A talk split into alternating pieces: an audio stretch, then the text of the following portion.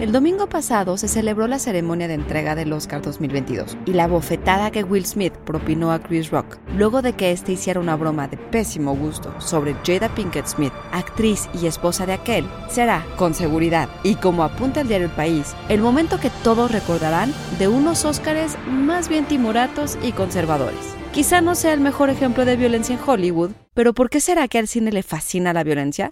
Psy Institute.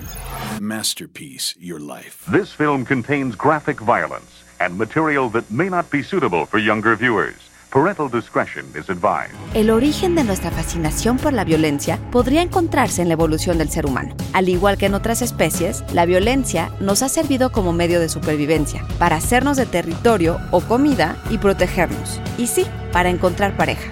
Sin embargo, las sociedades humanas han desarrollado con el paso del tiempo sistemas en los que la violencia resulta innecesaria o hasta contraproducente. A menudo, nuestro entusiasmo por la violencia se limita a los medios y el entretenimiento. Y para algunos, la violencia en el cine hollywoodense llegaría con el cortometraje de 1903, The Great Train Robbery de Edwin S. Porter. En 2013, un informe de la Academia Estadounidense de Pediatría encontró que la violencia en el cine se había más que duplicado desde 1950 y la violencia con arma de fuego en cintas clasificación PG-13 se había casi triplicado desde 1985.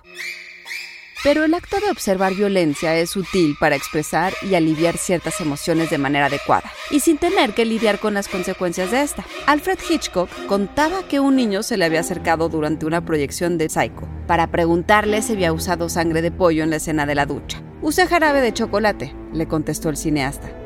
Yo aborrezco la violencia, dice Hitchcock en un episodio de Alfred Hitchcock Presents. En este programa utilizamos puñaladas, tiros y garrotazos solo cuando son absolutamente esenciales para la trama, agregó, o cuando se nos antoja.